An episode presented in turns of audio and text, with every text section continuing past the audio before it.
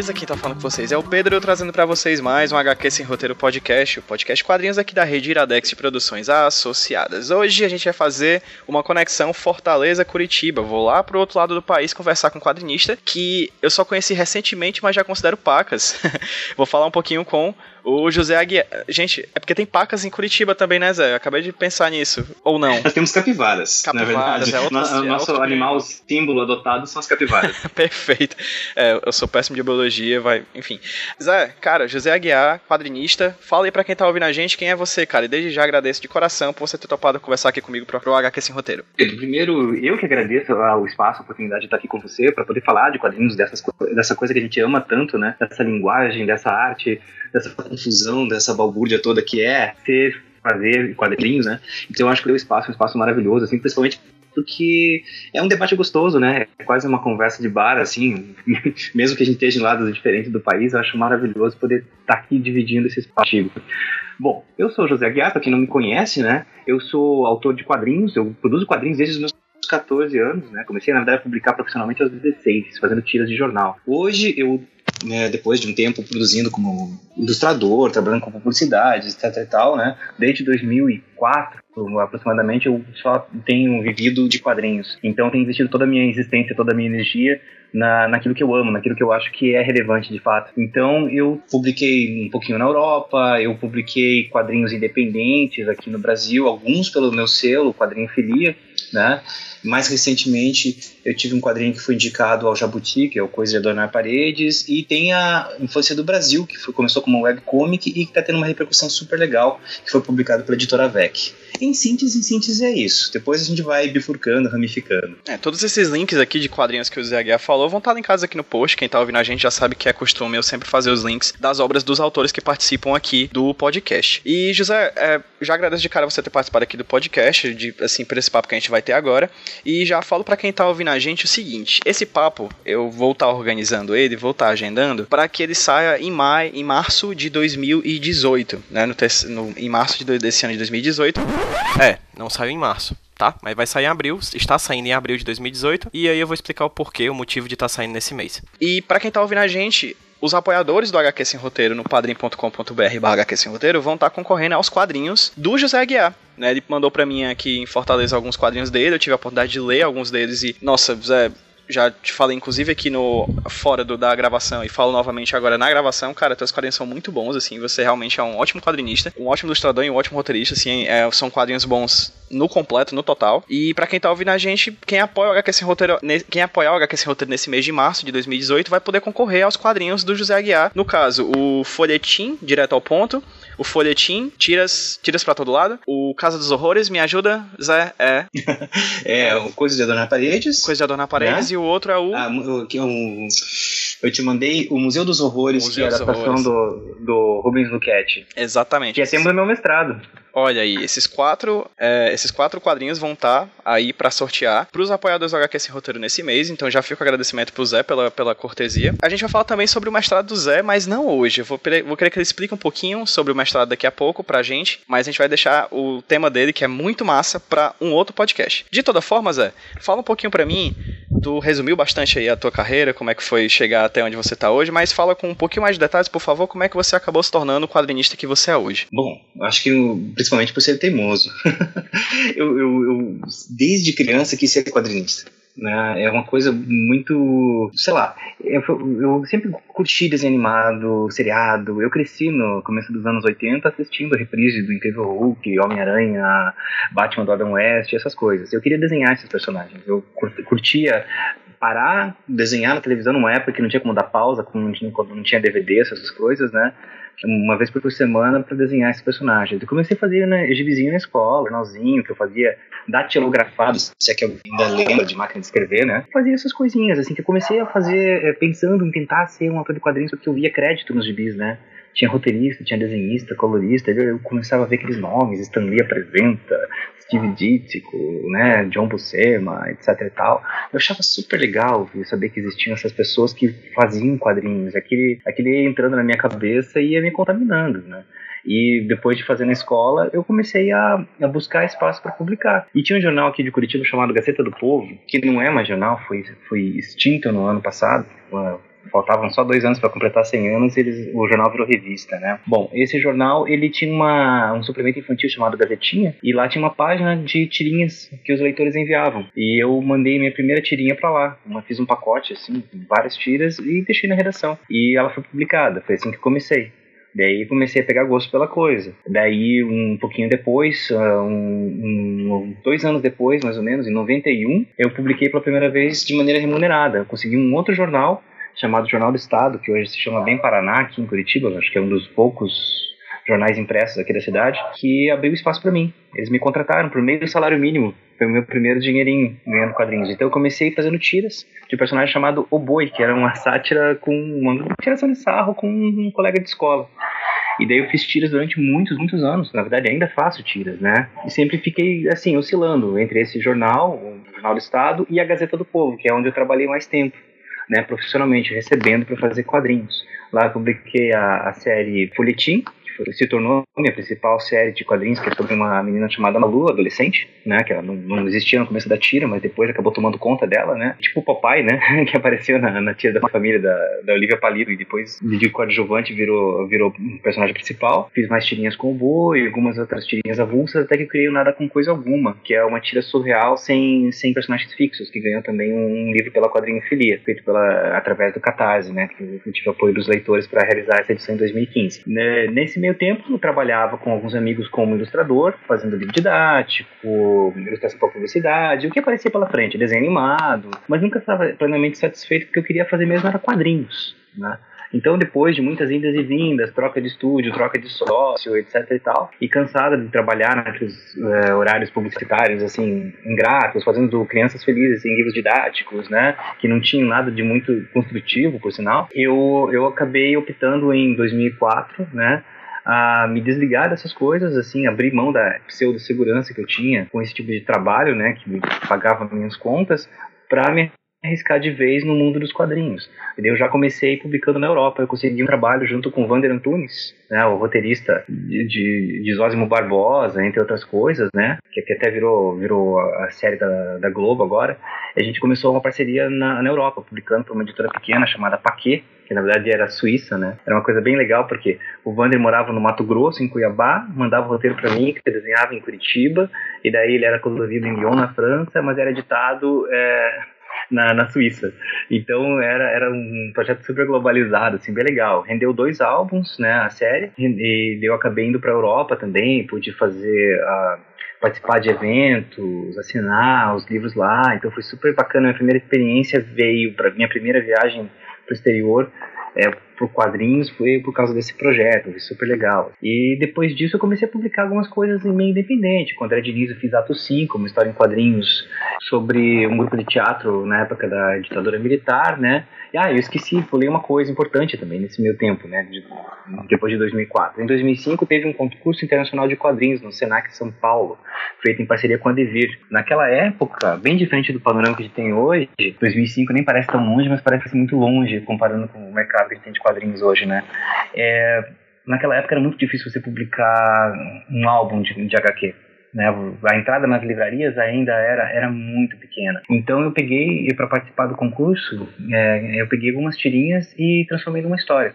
A ideia do concurso era a seguinte: você pegava, né, fazia uma história de uma página, concorria gente do mundo todo, e o prêmio era publicar um álbum né? Naquela época, praticamente era só a Devir que estava nas livrarias, né? Era Devir e a Via Letra, se não me engano, que já tinha participado de um projeto com alguns amigos chamado Gralha, a gente fez um super-herói curitibano e tudo mais. Mas em 2005 veio esse concurso, eu ganhei o concurso, não sei como, né? Com, com a Malu, a personagem do Felitinho, e surgiu aí, a partir daí o primeiro álbum que saiu em 2007. A partir daí eu comecei a me dedicar a ter pelo menos uma publicação por ano. Né? Em alguns anos consegui fazer mais, outros anos consegui manter a média de um livro por ano, e tem, tem sido assim até então, né? chegando agora até o Infância do Brasil. Perfeito, Zé. Você falou e chegou a citar o, a criação da quadriofilia, né? que é o selo de quadrinhos que você utiliza para publicar suas histórias. Por que, que você decidiu criar a quadrinhofilia, de onde veio a ideia de criar a quadrinhofilia, quais foram as coisas que levaram a você a criar esse selo de quadrinhos e como é que está sendo a experiência desse tempo de produção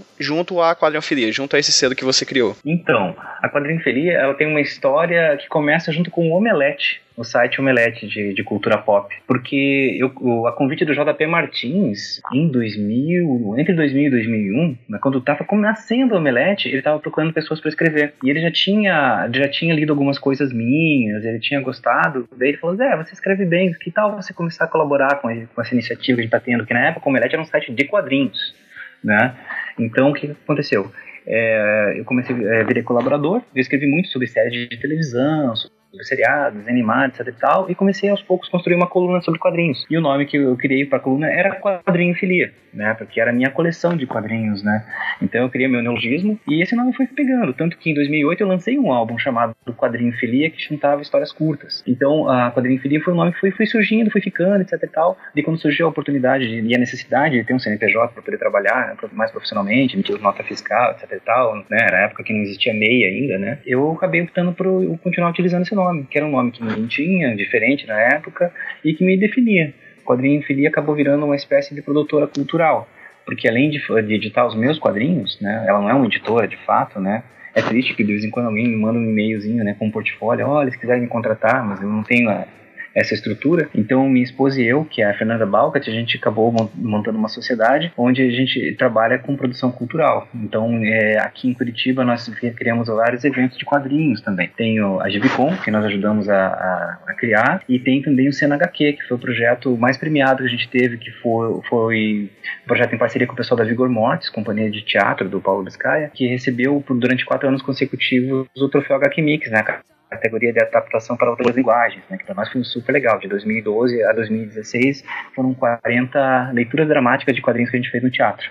E fora isso, os livros, algumas exposições, né, uma série de livros didáticos também é, sobre arte, voltado para o ensino médio, e mistura quadrinhos, logicamente, no seu conteúdo. Então, a quadrinhofilia é, é, é um braço, assim, pequenininho, mas ao mesmo tempo bastante diversificado que a gente tem, onde a gente consegue fazer com que os quadrinhos cheguem em outros lugares que não são as páginas dos livros e dos gibis. Perfeito, Zé. E você falou aí, por exemplo, dessa parceria que você tem com a companhia de teatro do Vigor Mortis, né? Eu acho interessante a gente falar também um pouquinho, Zé, sobre, tua, sobre o folhetim, sobre as tiras que você fez, sobre a Malu. Acho que é muito interessante a gente falar já já sobre isso. Mas fala primeiro como é que, tá, como é que foi essa experiência em relação à mistura de quadrinhos com teatro que você teve junto com o coletivo do Vigor Mortis. Então, eu sempre tive, principalmente principalmente por causa da, da influência da Fernanda, né? Eu sempre tive um, um, é, um apreço muito grande pro teatro.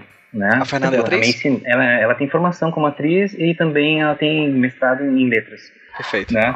Então ela, ela me levou para esse universo, né? Quando a gente começou a, a, se conhecer melhor e tudo mais, começou a frequentar mais teatro, começou a abrir uma perspectiva diferente para mim. Eu era um rato de, de, de sebo, de gibi e cinéfilo de locadora, né? Para mim, conhecer o teatro foi uma coisa super bacana. E nisso, uh, a gente frequentava a Faculdade de Artes do Paraná, então entre eles tinha um professor chamado Paulo Biscaia, que foi professor dela e tudo mais, ele, ele, tinha umas peças de teatro bem diferentes, com umas temáticas é, mais puxadas pro teatro do Grand Guignol, com aquela violência exagerada, etc e tal, né, extremamente gráfica e tudo mais. E era uma coisa que não se fazia aqui na época uh, no teatro local. E o Paulo era um cara que todo mundo falava, cara, você precisa conhecer ele, você vão se dar super bem, vai ser legal. E a gente nunca se encontrava, sempre se encontrava. Até que um dia ele fez uma peça chamada uh, Morgue Story, Sangue, Baiacu e Quadrinhos, né, que eu fui assistir e fiquei chocado, assim, porque ela misturava vídeo, misturava HQ, os personagens, é, um dos personagens era uma quadrinista e tinha um personagem é, que fazia parte da peça, mas era personagem do Gibi, né, então existia o Gibi, que foi feito pelo W. Ribatsky, não sei se você conhece esse quadrinista, que era aquele Curitiba que está em São Paulo agora, eu fiquei super é, chocado com aquilo, no sentido positivo, né, e daí eu escrevi pro Paulo, falei, nossa, isso, isso, isso, eu adorei, por isso, por isso, por aquilo. E ele acabou me chamando para o próximo projeto dele, que foi uma peça chamada Graphic, que também envolvia, é, envolvia quadrinistas, né, na história. Sobre pessoas que que, cresce, que sempre desenharam e que com o tempo iam crescendo, amadurecendo e iam parando de desenhar, basicamente, né? E tudo ligado com a estética dos quadrinhos, misturando no vídeo. Então era uma coisa muito transmídia, multimídia, né? Isso para mim foi uma coisa muito legal. E aí conversa vai, conversa vem, é, é, a gente acabou pensando, por que não fazer quadrinhos juntos? Né? E nisso é, surgiu o Vigor Mortis Comics, foi primeiro a nossa primeira parceria assim fora do, do palco, porque pra, com ele eu já tinha feito programas, cartazes, sabe, essa parte gráfica do, dos espetáculos, imagens para projetar na tela, né, animaçãozinha curta, esse tipo de coisa. Mas é, quadrinhos mesmo a gente debutou em 2011 pelo quadrinho que saiu pela Zarabatana, foi o Vigor Mortis Comics 1. A gente pegou, fez uma espécie de universo expandido das peças até porque o Paulo também, ele, ele transformou o Morgue Story em, em longa-metragem, né? Ele também é cineasta. Então, acabou que a gente, sem querer, mas sem planejar muito, acabou criando quase que um pequeno universo transmídia, né? Então, que nasce no teatro, mas é, bebe no quadrinho, bebe no cinema, vai pro cinema e acaba fechando no quadrinho. Então, foi uma experiência super legal, que rendeu um segundo livro em 2014, que foi o Vigor Mortis Comics 2, que ele acaba sendo o episódio do meio de uma trilogia dele, que começa no teatro, numa peça, né, que se passa nos anos 60, é, HQ se passa nos anos 70 e a gente vê o destino final dos personagens nos anos 80 no longa-metragem, que também é baseado numa peça chamada Nervo Craniano Zero. Então, foi muito legal participar dessa efervescência toda, né? Fora do, do quadrinho mesmo, eu fui pro palco com o Paulo fazer o Cena HQ no Teatro da Caixa em Curitiba. Que daí a gente fazia o seguinte, a gente chamava autores de quadrinhos, eu fazia toda a curadoria, né, selecionava obras de quadrinhos né, bacanas, assim, que fossem de gerações diferentes, que fossem de, de, autores com visões diferentes do mundo dos quadrinhos, né? E temáticas completamente diferentes uma da outra, porque todo mês a gente fazia um espetáculo. Onde era né, encenada como se fosse um, quase um ensaio geral de uma peça, onde o próprio autor assistia junto com a plateia e depois subia ao palco para debater comigo e com o elenco sobre o processo criativo, né? É, de como é que foi criar essa obra, como é que foi a encenação. Então, é um debate super gostoso, né? Foram 40 obras que a gente fez, né? É, entre elas, o Folhetim Direto ao Ponto foi a única que foi encenada antes de ter sido impressa ela acabou servindo de, de, de laboratório, inclusive, né? É, foi uma experiência super legal, porque para mim foi como se fosse quase um teste de audiência. Então, o, o CNHQ foi um projeto super gostoso que envolveu gente do, do Brasil todo e teve alguns convidados internacionais, como o David Lloyd, o Juan Sainz Valiente. Então, a gente trouxe alguns, uh, o Salvador Sanz, a gente trouxe alguns autores argentinos também, mas a grande maioria, uh, 36 obras foram, foram de brasileiros, porque a gente queria mostrar gente para o mundo, né, ou principalmente para o mundo daquele teatro, né, porque o teatro é efêmero, né, a gente tinha um pouco mais de 120 lugares, mas que quase sempre estavam lotados, a gente assistindo e principalmente descobrindo quadrinhos por meio da encenação, o que é bem legal, porque ao longo dos anos foi formando a plateia e a plateia foi ficando cada vez mais versada em quadrinhos, né? Os, os próprios atores começaram a ler quadrinhos, que o cara sempre falava, ah, eu só lia Mônica, eu só lia X-Men. Agora estão descobrindo que existe quadrinho brasileiro, então isso pra gente foi super legal. Eu lembro que eu conheci o CNHQ, se não me engano, pela atuação que vocês fizeram do Turma da Mônica Laços. Sim. Foi, né? Uhum. Teve, não foi? Sim, sim, foi ensinado, única, uh, foi duas vezes. É, Coisa os atores estavam vestidos, né, com os personagens e tal. Sim, sim. Foi, foi uma produção super gostosa, foi muito bonita. E o Vitor e a Lu chegaram aí? Sim, eles assistiram. Massa. Eles assistiram. Uhum. A gente também fez o Valente ah, Que ótimo, maravilha. Aham. Uhum. Sim, quando foi, tinha acabado de sair o volume 1, então tava bem no comecinho do projeto. E Zé, você falou aí da Malu e do Folhetim, né? Fala um pouquinho o que é a série do Folhetim, quem é a Malu e como é que é trabalhar com a mesma personagem, o mesmo universo, na verdade o mesmo grupo de personagens, né? Porque a Malu tem os personagens coadjuvantes da ela ali, é em diferentes formatos. No caso, o Direto ao Ponto, né? Que é uma, uma graphic novel, não sei nem se você gosta desse termo, mas enfim, é uma HQ longa com começo, meio e fim. E as tiras, né? Que são fechadas em si, etc. Como é que é isso tudo? Como é que foi criar o folhetim? Como é que é foi criar a Malu e o universo dela e como é que é trabalhar diferentes formatos da linguagem dos quadrinhos. Então, a, a Malu, ela surgiu meio a contragosto, porque a série Folhetim foi criada quando cancelaram a página do Gralha no jornal Gazeta do Povo. Mudou o editor e a pessoa que assumiu falou assim: ó, oh, o tempo do Gralha acabou, agora a gente quer algo novo, a gente quer tiras sobre teens, porque na época eles estavam é, com esse termo, muita evidência e tudo mais, né? Então eu fiz uma tira meio revoltada para descer um malho nos adolescentes mesmo, sabe? Só para não perder o espaço. E daí nisso a, a Malu surgiu como um personagem coadjuvante num canto, que ia falando coisas e aos poucos ela foi tomando espaço, foi crescendo, porque antes não tinha personagem fixo. Até surgiu um chamado Senhor Máscara Negra, que era um cara que batia nos times, tipo uma espécie de lutador de luta livre, né? Mas eram ideias meio bobas, né? Que eu, eu tenho que confessar pra você uma coisa. Eu não gosto das minhas tiras antigas, porque eu tentava ser engraçado. Eu, aprendi, eu acho que eu melhorei no, no, instante em que eu comecei a parar de tentar fazer graça nas tiras. Porque eu, eu, não era o Angeli, eu não era o Fernando Gonzalez, eu não era a, a, o Laerte na época ainda, que não era a Laerte. Eu realmente eu acho que eu não tinha graça. De vez em quando eu acerto, mas quando eu tento fazer tiras né, com uma outra pegada, outra proposta, a coisa funciona melhor. Então, pelo menos eu me satisfaço, né? Se, se o leitor tá, tá indo no embalo, eu, eu fico feliz, né? Mas espero que eles gostem. Mas a, grande questão é, fazer tira é algo muito complicado, né? E naquela época eu tava bem perdidão, né? O que fazer com aquela tira? Tipo, ah, vou ficar só falando mal, né? Maltratando adolescente por causa da minha revoltinha, porque o personagem que eu tava trabalhando, o Grala, inclusive, só fazendo parênteses, não é um personagem só meu, ele foi criado coletivamente, né? ele é um pequeno clássico é, da, da, da, entre aspas né do, da história do quadrinho curitibano porque ele foi um projeto que vingou né apesar, apesar dos trancos e barrancos de, todos que existem na produção dele. É, eu tava chateado, né? Então nisso a tira já saiu com energia ruim. Mas no instante que a Malu começou a aparecer, começaram a surgir uns é, lampejos assim de possibilidades legais. E nisso foram agregando personagenzinhos ao redor, ainda que não eram os personagens, eram esboços. E só foi definido quando ela passou pro álbum da Devir.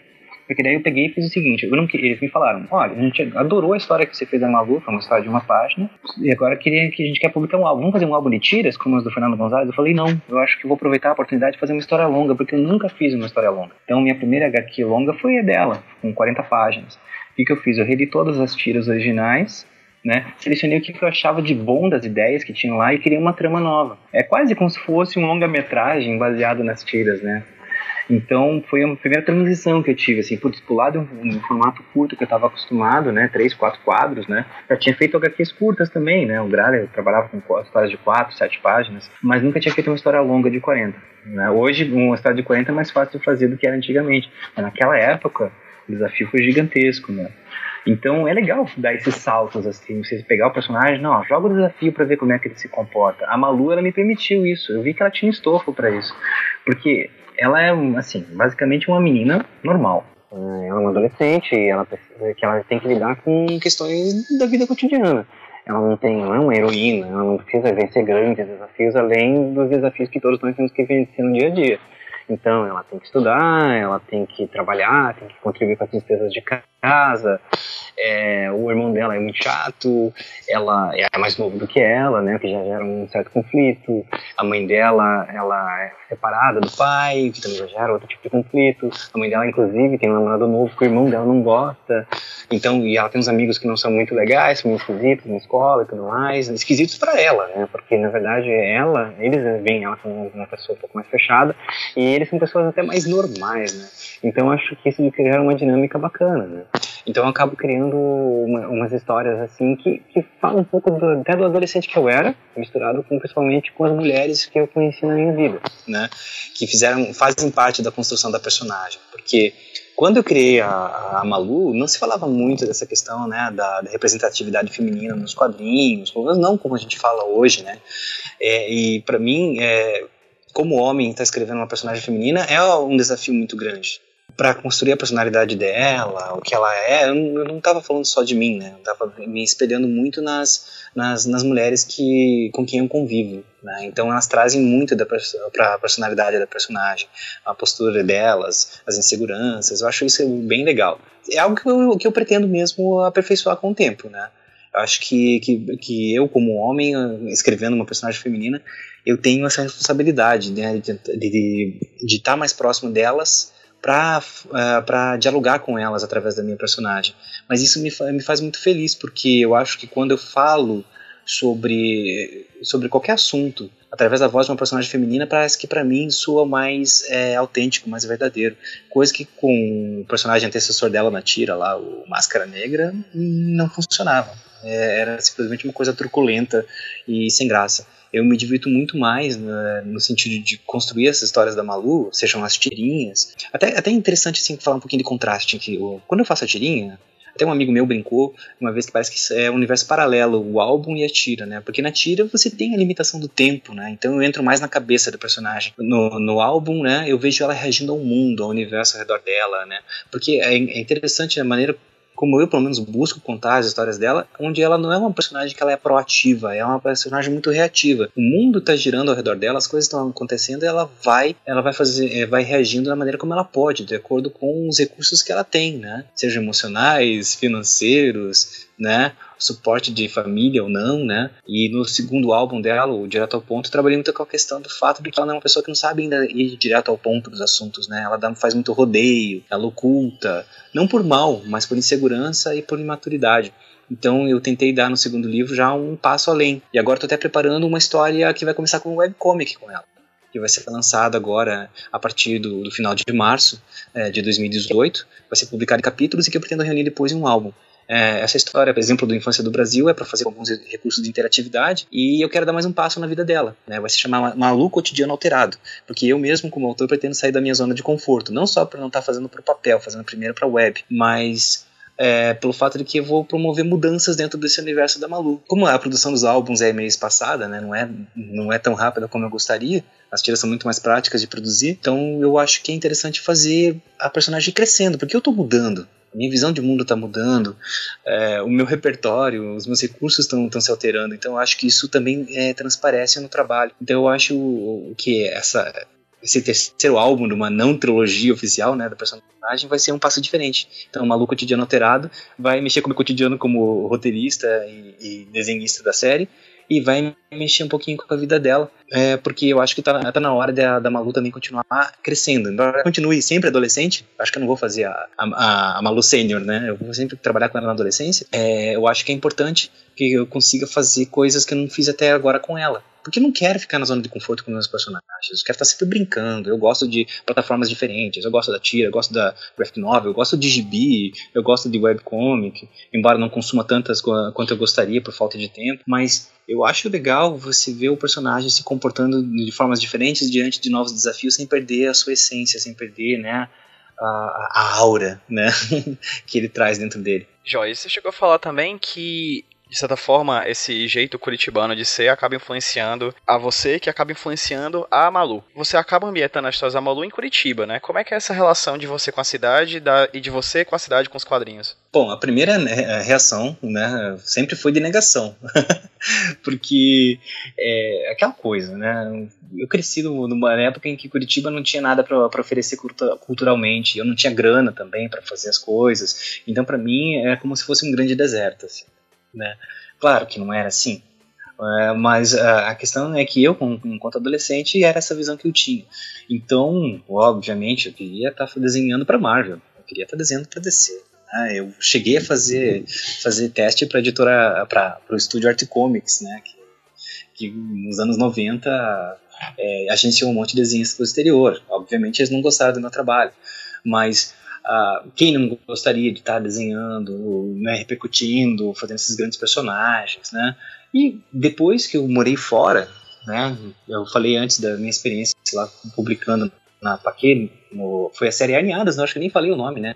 O nome da série era Herniadas, a história de de um ex-lutador de boxe, né, que, que depois vira uma espécie de detetive particular. E eu fui para a Alemanha com, com a Fernanda, a gente passou um tempo lá, que rendeu um diário de viagem também, chamado Reisetagbuch, uma viagem ilustrada pela Alemanha.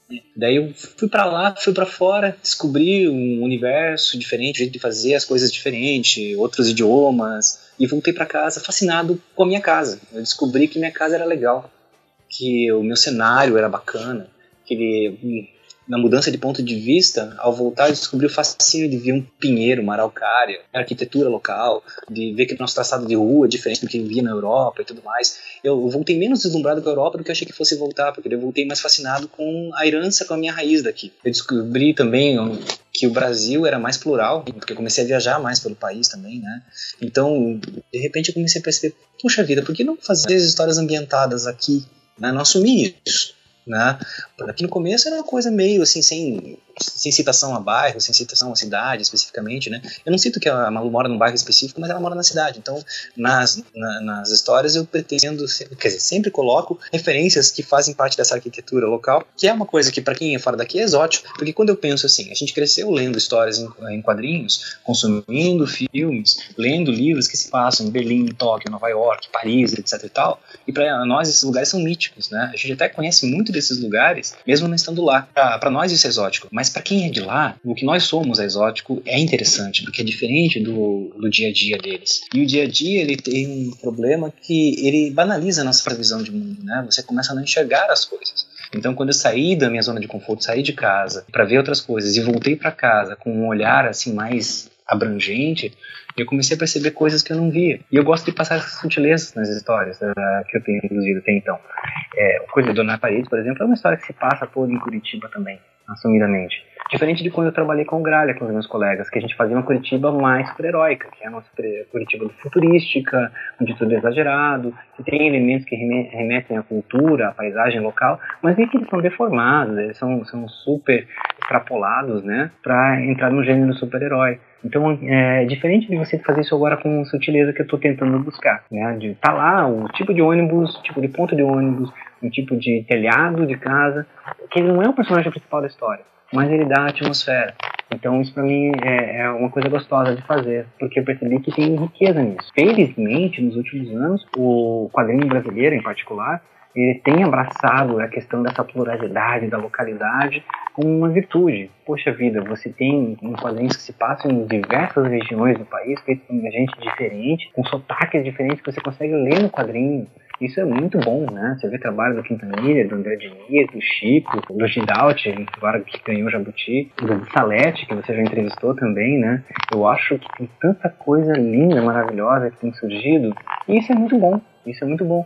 Eu, eu gosto de me sentir parte desse movimento também, de alguma maneira, estar tá contribuindo para isso. Que daí não é bairrismo, né? Mas na verdade é você descobrir o que é o Brasil através dos quadrinhos, mostrar a nossa pluralidade, que é justamente a nossa riqueza. E você citou aí o Coisas para Adornar a Parede. Fala um pouquinho sobre como é, o que é a história desse quadrinho, como é que foi que você fez esse quadrinho e como é que chegou ao ponto de ser indicado a um, do, a um quadrinho dos melhores na categoria de quadrinho do Prêmio Jabuti. Bom, o Coisas de Adornar Paredes, ele nasceu um fanzine, uma revista, uma revista assim, um pouco além do fanzine que a gente fazia lá em 98, chamado Almanac Entropia, que eu fazia com alguns colegas. Ele foi uma época que eu comecei a fazer alguns pequenos experimentos com historinhas curtas, né? Porque até então também só tinha feito tirinhas, então eu comecei a fazer historinhas de uma página, duas páginas, quatro, então já era épico para mim.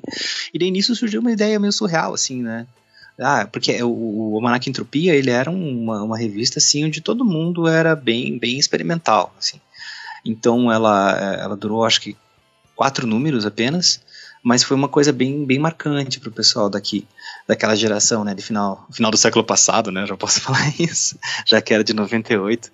Então, é, eu fiz duas historinhas é, de uma página. Uma que era sobre um, um, fiscal de banco que vai numa casa que, que ele tem uma, uma velhinha que tá. Que na verdade a casa dela foi denunciada porque ela tava, eh, tava com animais lá dentro, né? E a casa era coberta de lagartixas, né? No fim das contas, ela prende o cara num quarto que tem jacarés na, na parede, né? Adornando a parede dela. Eu, eu gostei desse nome, do, do termo adornar, né? E daí fiz uma outra história sobre um açougue. Sabe? Já, não sei se você já foi algum açougue daqueles que tem a cabeça de boi em exposição, assim, né? Aquela coisa meio bizarra. Já, assim. já foi num assim, não açougue, açougue, mas acho, acho que é tipo. Tem uma feira aqui perto da minha casa que tem esse, que vende carne é dessa, dessa forma. É, não, então, aquela um coisa bem assim, ostentando. É, é, justamente. E daí eu fiz uma história sobre um churrasquinho grego, sabe, né? Aqueles que ficam girando, o cara vai tirando um pedacinho de carne e põe no sanduichinho, que daí era, nesse açougue tinha, tinha uma cabeça dessa. Daí terminava a história e mostrava que os caras estavam uh, em tempo real tirando a carne do boi mesmo, ele ficava só com a cabeça para fora, assim. Então era meio surreal o negócio. E eu, eu gostei desse conceito e fui guardando a ideia, né? Isso tem lá em 98. E aos poucos eu fui escrevendo uns continhos, assim, tipo, ah, pô, isso aqui dá uma, dá uma história legal. Pôster de borracharia, rachadura na parede. Eu fui coletando coisas. Eu andava pela cidade, via uma coisa, pô, isso aqui dá uma história. Escrevi um continho pequenininho. Juntei um monte, que ficou na gaveta durante vários anos, e daí depois eu fiz um projeto que eu escrevi aqui na, na lei de incentivo local, né, a lei do, do mecenato, é, e daí foi aprovado para fazer um livro. Né? E daí nisso eu optei por fazer no, no, a, todo ele em aquarela, que é uma coisa que eu estava afim de fazer há muito tempo, porque eu estava muito tempo trabalhando no, computador, né, fazendo cor digital, arte final digital, etc e tal. Então eu que tava afim de voltar, né, já que tava pegando uma ideia antiga, eu ia reconstruir isso. Só que daí, quando na hora que foi fazer o livro, eu pensei, putz, mas só jogar os contos assim soltos vai ser uma coisa meio estranha, né? Eu pensei, por que eu não vou não amarro essa, esses contos dentro de uma trama maior?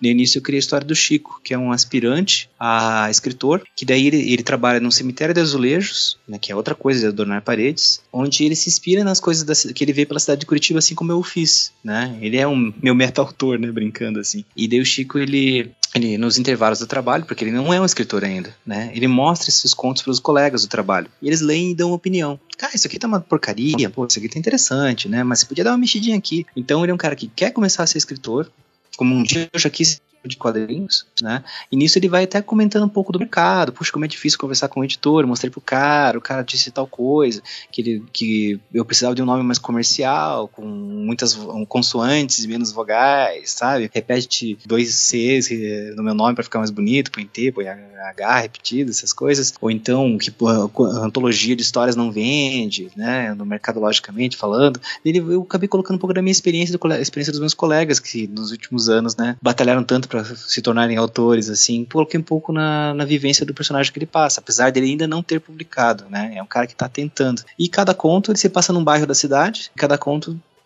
ele é focado no, na relação das pessoas com um objeto. O primeiro ele é sobre uma santinha de fachada que que é para proteger a casa e tudo mais, né? Que daí gera uma, é toda, toda, toda uma traminha assim que envolve a família do dono da casa. Tem um cara que é apaixonado por um pôster de borracharia. Tem uma rachadura que ninguém consegue consertar na parede. Tem uma história sobre azulejo de banheiro e por aí vai, né? Daí são várias historinhas que daí, é, ao mesmo tempo que elas são independentes entre si, na verdade elas vão montando um mosaico que, que vão construindo a trama do Chico, do escritor, até chegar na conclusão do livro, que eu não posso contar, senão é spoiler demais. Mas como é que foi chegar no Prêmio Jabuti? Como é que você soube? Como é que você sentiu alguma diferença depois que foi indicado, coisa do tipo? Eu, eu, eu participei daquela movimentação, né, que, que o Wagner, né, o Wagner William fez, né, uh, assinei o documento e tudo mais, pedindo, né, que tivesse a premiação. Eu já tinha sido indicado ao Jabuti pelo meu livro Uma Viagem Ilustrada pela Alemanha, mas como ilustrador, né? Assim como todos os quadrinistas, né, sempre participavam como ilustradores. E para nós é muito importante, que é engraçado, vamos falar sobre prêmios aqui. Abrir um parênteses para falar sobre prêmios. Porque assim, o prêmio ele, ele efetivamente ele não, não, não serve para nada. Ele, ele, não, se você pensa que ele é uma coisa que é para te agradar enquanto ego. Eu acho que um prêmio é uma coisa muito prática em termos de mercado. Ele pode abrir portas, ele pode aumentar a tua divulgação, fazer com que as pessoas descubram que o seu livro existe, né? É, por exemplo, para mim, que por exemplo, de vez em quando faço projetos via lei de incentivo, é muito importante no meu currículo, né, quando eu vou mostrar para um possível incentivador, patrocinador, que dizer que eu tenho esse prêmio o HQ Mix, o Angelo Agostini, que seja, que seja o Jabuti, tanto faz. Eu estou mostrando que o, o projeto ele tem um endosso oficial. Então é, é, é muito legal estar numa lista dessa. Para mim foi uma honra tremenda, mesmo não tendo ganho o prêmio, ter sido o finalista na primeira vez em que quadrinhos entraram no Jabuti oficialmente. Isso para mim foi sensacional. Eu já saí premiado de lá eu posso continuar é, exibindo no meu currículo e para os meus é, incentivadores e apoiadores, porque isso é um endosso sensacional. Porque o Jabuti que, é, ter reconhecido o quadrinho significa que eles reconhecem a importância editorial no mercado de hoje do segmento quadrinhos, nosso amadurecimento da última década. Então ele está sendo recompensado dessa forma. Lógico, é, não ganhei o prêmio, mas eu saio premiado de qualquer maneira, né, por ter essa visibilidade. Com certeza, muita gente leu o, o livro a partir desse momento. Muita gente está descobrindo ele agora graças a essa indicação. Se eu tivesse ganho, com certeza mais gente teria lido, mas não tem problema nenhum. O importante é que isso faz com que a obra ela tenha uma circulação e uma sobrevida maior. Né? Esse é o efeito positivo dos prêmios. Eles, eles geram é, realmente uma, uma sobrevida que é muito positivo para a gente. Porque mais gente que talvez não conhecesse o José, não conhecesse o meu, meu trabalho, o quadrinho Feria, é, agora vai conhecer. Né? Isso vale para todos os autores da lista, todos os finalistas. E eu fiquei muito feliz porque eu não sou uma editora de fato né? Eu também sou um independente. Para mim, tá lá no meio, junto com Companhia das Letras, né? Junto com editoras grandes ali concorrendo para, cara, isso é uma coisa linda, sensacional. Mas lógico, a gente não deve viver de prêmios. Né? Isso não, não é produtivo.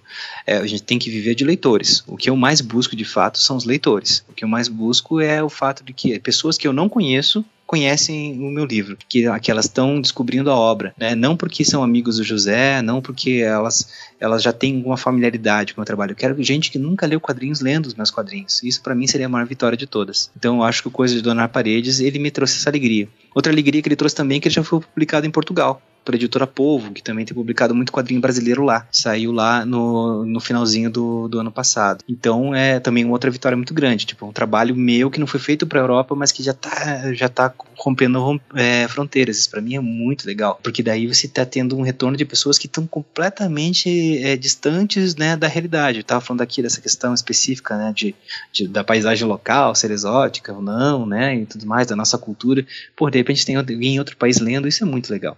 Isso é muito legal mesmo, porque não foi um álbum pensado para lá para fora. Não foi pensado comercialmente, não, isso é o que o mercado europeu quer. Não, é uma obra que, que eu fiz pensando no meu bairro. Sabe, eu fiz pensando nos bairros ao redor. Isso para mim é muito legal, muito gostoso.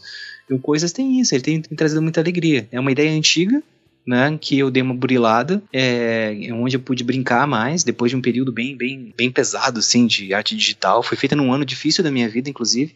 Eu fiz na época que meu pai estava doente, então, inclusive até enquanto eu acompanhava ele no hospital. Então foi, foi, uma, foi uma vitória muito grande ter feito, terminado o livro. Eu achei que eu não fosse conseguir. E no fim das contas, o quadrinho, como sempre, só tem me trazido alegria. Ótimo. Eu queria só enfatizar o fato de você ter dito, por exemplo, que concorreu ao prêmio Jabuti em 2017 e você é independente, né? Tanto porque o primeiro lugar, o que quem ganhou o prêmio também foi independente, que foi o trabalho do Judati, né? Do, sim, do, o Castanho do Pará, né? Sim, é que a diferença é que eu tenho um selo, né? O quadrinho filia tem um, tem um carimbinho que eu coloco lá, né? Já com ISBN e tudo mais, mas é que realmente eu sou pequenininho. E isso para mim é, também não faz diferença hoje em dia, eu acho que no mercado brasileiro. Acho que até os autores estão, estão muito mais confortáveis, independentes, porque eles têm mais liberdade e até às vezes ganham mais dinheiro sendo independente do que trabalhando com as editoras, porque é, eu publico alguns dos meus títulos pela quadrinhofilia pelo fato de que algumas dessas minhas ideias já foram apresentadas a editoras que não deram bola para essas ideias né?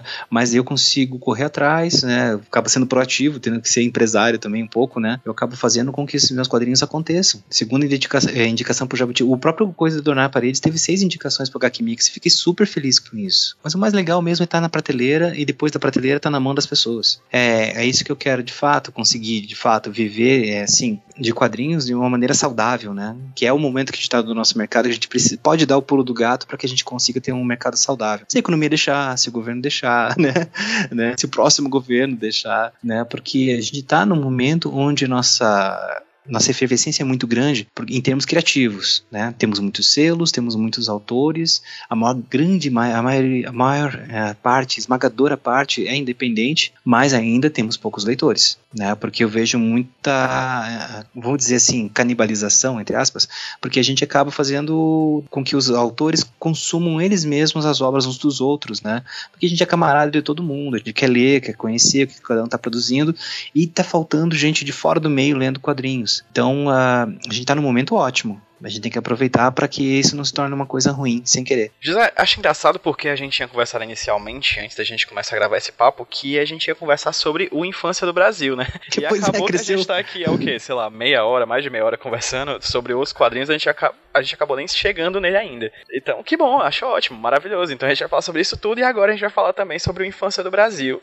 que é o projeto que inicialmente eu tinha pensado em te convidar para falar, porque eu acho ele bacana e acho que inclusive ele dá um podcast só dele, porque ele envolve muitas questões interessantes. Mas antes da gente chegar a falar dele, explica o que é o Infância do Brasil, como é que foi chegar a fazer esse quadrinho. Opa, opa, peraí. Antes da gente continuar ouvindo José Aguiar falando sobre o Infância do Brasil, sobre esse quadrinho Infância do Brasil que ele lançou, como vocês perceberam, ele falou sobre toda a obra antes desse quadrinho. Inicialmente a gente só ia falar sobre Infância do Brasil, mas como vocês viram, o José Aguiar tem um grande histórico de produções de quadrinhos e é bacana conhecer mais sobre toda essa história, todo esse tempo de produção dele, suas perspectivas sobre em relação à criatividade, em relação ao mercado de quadrinhos. Inicialmente nós iríamos falar sobre Infância do Brasil, somente sobre a infância do Brasil. E além da opinião, além do, da, da visão do José Aguiar, que é o autor do quadrinho, eu queria também a perspectiva de alguém que estudasse infância. Então eu falei com o Nute Pereira. O Nute ele é mestre em comunicação pela Universidade Federal do Ceará, a mesma instituição onde atualmente eu faço mestrado. E a pesquisa dele foi sobre infância. Ele faz parte do grupo de pesquisa de, da relação entre infância, juventude e mídia. E vocês vão ouvir agora um pouquinho do Nute falando sobre o conceito de infância e como esse conceito nasceu e como esse conceito se desenvolveu através dos anos. É uma perspectiva acadêmica muito bacana, uma condensação de várias teorias que vocês vão ouvir agora. E daqui a pouco a gente volta com José Aguiar falando sobre a pesquisa e sobre como foi fazer o quadrinho A Infância do Brasil. Nute, desde já muito obrigado por você ter enviado para mim esse áudio. E fiquem agora com a explicação do Nute sobre o que é a infância, como nasceu a infância e o que a infância é hoje.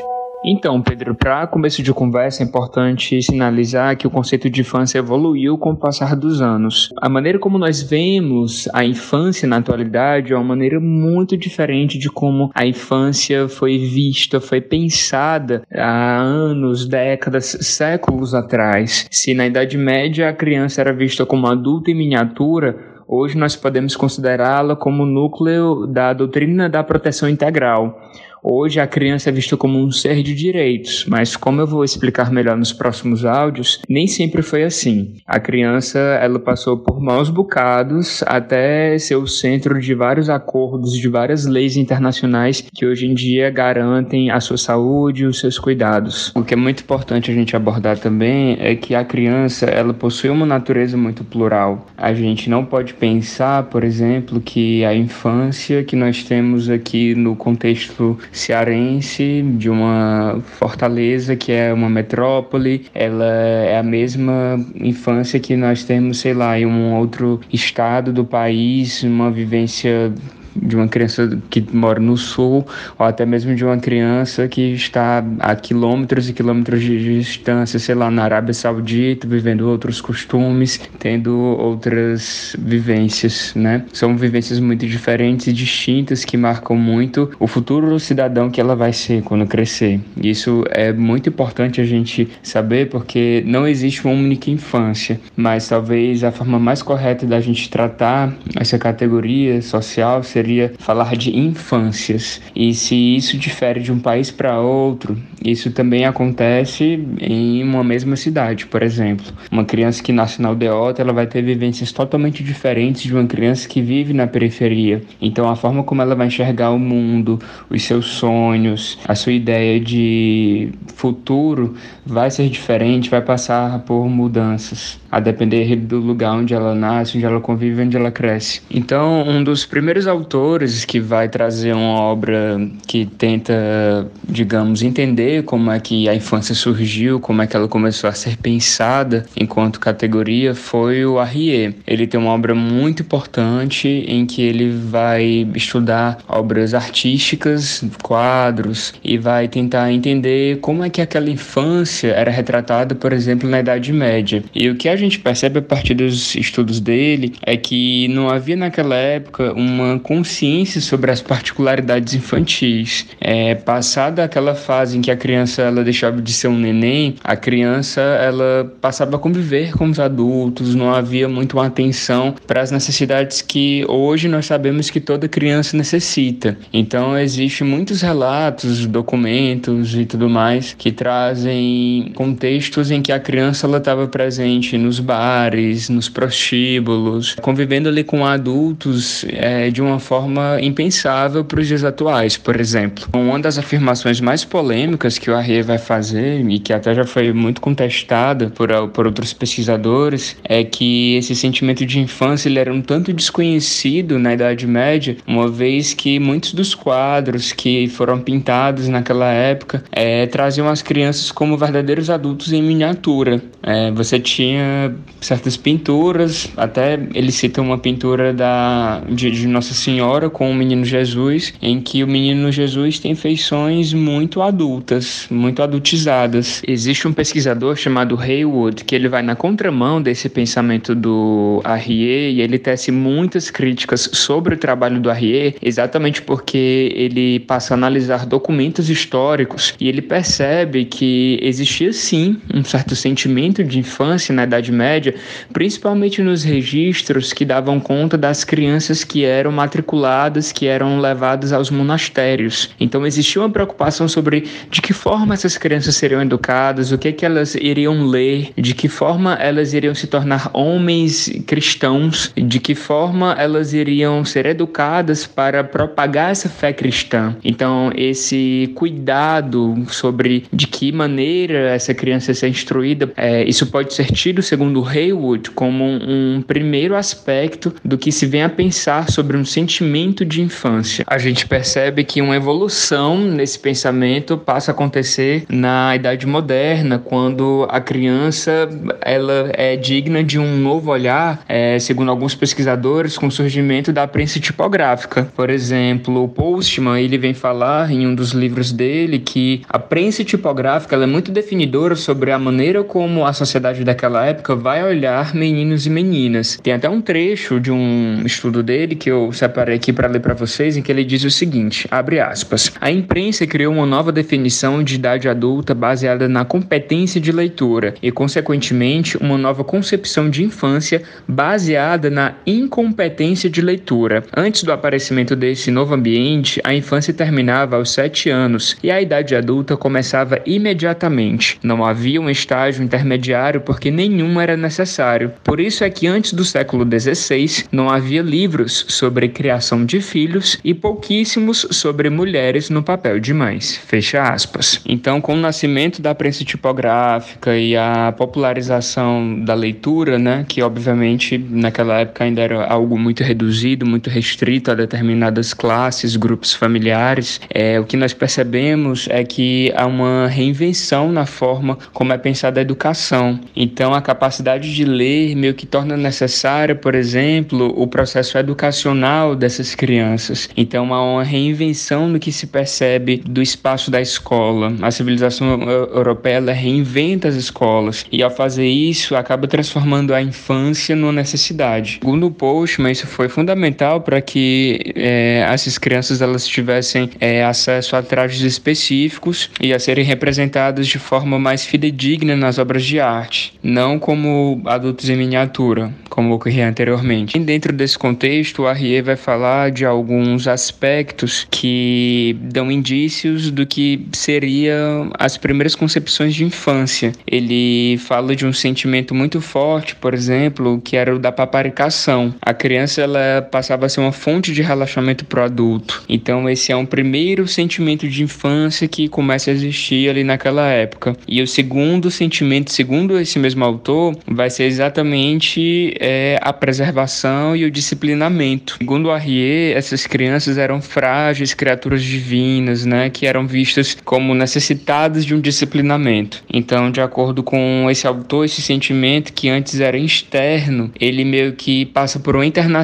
uma internalização dentro do seu familiar. Dentro das famílias existe aquela percepção de que a criança ela precisa passar por um disciplinamento, precisa passar por um processo educacional para que ela venha a se tornar um homem, um cidadão, um, um pai, uma mãe de família. O mesmo autor, Arrier, ele vem falar com os estudos que ele fez, né, que no século XVIII eclode um terceiro sentimento associado a esses outros dois que eu já falei, encontrado nas famílias, é, que é um sentimento relacionado a uma preocupação com a saúde física e a higiene das crianças. Então, é, o conjunto de cuidados vem a fortalecer a ideia de um novo lugar para meninas e meninos nesse contexto familiar. Eu também separei um, um pedaço aqui de um estudo dele em que ele vai falar, abre aspas, tudo que se referia às crianças e à família tornara-se um assunto sério e digno de atenção. Não apenas o futuro da criança, mas também sua simples presença e existência eram dignas de preocupação. Fecha aspas. Mas é também no século XVIII que nós percebemos um retrocesso sobre esse início de cuidado que se passa a ter sobre as crianças quando nós analisamos a presença de meninas e meninos na Revolução Industrial Inglesa. As crianças elas foram essenciais para o crescimento do Parque Industrial Inglês. Elas trabalhavam nas minas de carvão, em várias indústrias daquela época e eram uma mão de obra essencial para os grandes industriais daquele momento da história. E junto com mulheres, é, elas trabalhavam em condições de penúria, de extrema insalubridade.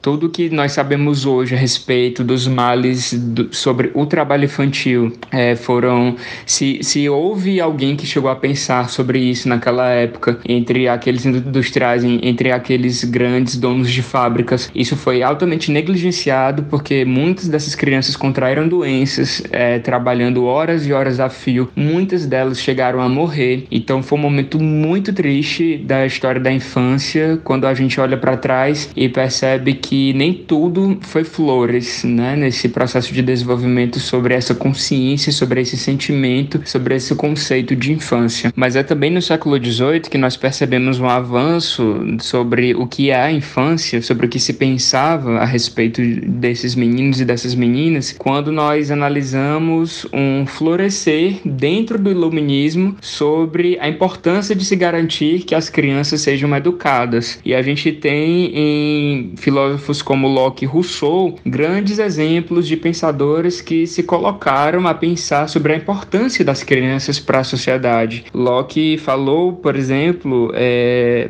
sobre meninas e meninos como tábulas rasas, né, que necessitavam de estímulos para o seu desenvolvimento. É, era necessário, segundo esse pensador, desenvolver a capacidade de raciocínio dessas meninas, desses meninos, já em idade precoce, para que eles pudessem se desenvolver bem. O Haywood vai recordar uma importante contribuição de Rousseau quando o Rousseau vai falar que a criança é importante por si só e que esse desenvolvimento infantil ele apresenta peculiaridades que necessitam ser respeitadas. No século XIX, a gente também tem importantes contribuições é, e reflexões sobre a infância vindas de Sigmund Freud e John Dewey. Outro fato histórico muito negativo sobre o que se pensa a respeito do desenvolvimento do conceito de infância diz respeito sobre é, a presença delas nas duas guerras mundiais. É, se foi um contexto complicado para os adultos, imagine só para as crianças. Muitas delas foram atingidas pelas bombas, pelos conflitos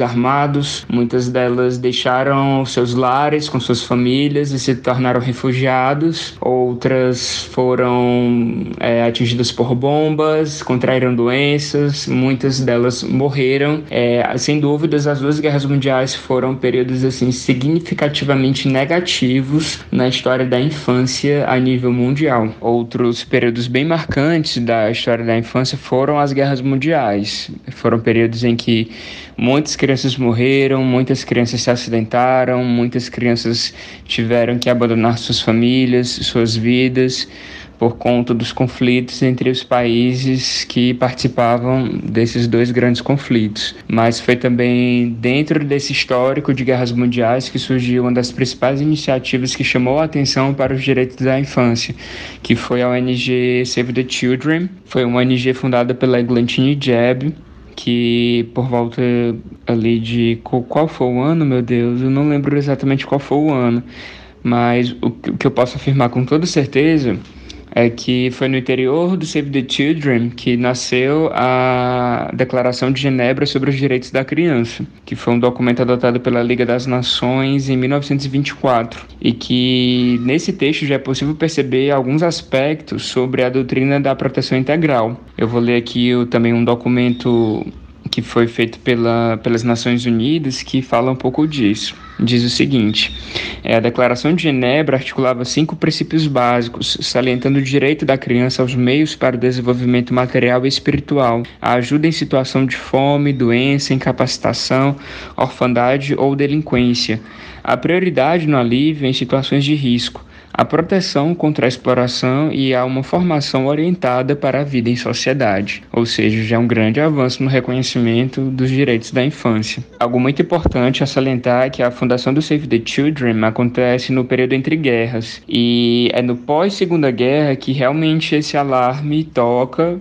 e os principais pensadores sobre a infância dizem não, peraí, assim isso não pode mais acontecer, né? O que tem ocorrido de conflitos mundiais sociais está acabando com a humanidade, pode acabar com o mundo e aí dentro desse contexto a gente sabe que surge a ONU, né? Que é a Organização das Nações Unidas e junto com a ONU três anos depois surge a Declaração Universal dos Direitos Humanos, que vem a ser, digamos assim, um marco na luta, né, por condições de vida justas para mulheres e, e, homens das mais diferentes idades. E, essa, e, e por mais que é, o centro de atenção esteja é, no homem, na mulher, na sociedade mundial como um todo, é, as especificidades infantis, é, nós podemos dizer que elas são contempladas em 1959 com a aprovação da Declaração Universal dos Direitos da Criança, também na ONU. Depois nós temos um novo salto qualitativo nesse debate quando você vê a aprovação né, na Assembleia Geral da ONU em 1989 da Convenção sobre os Direitos da Criança,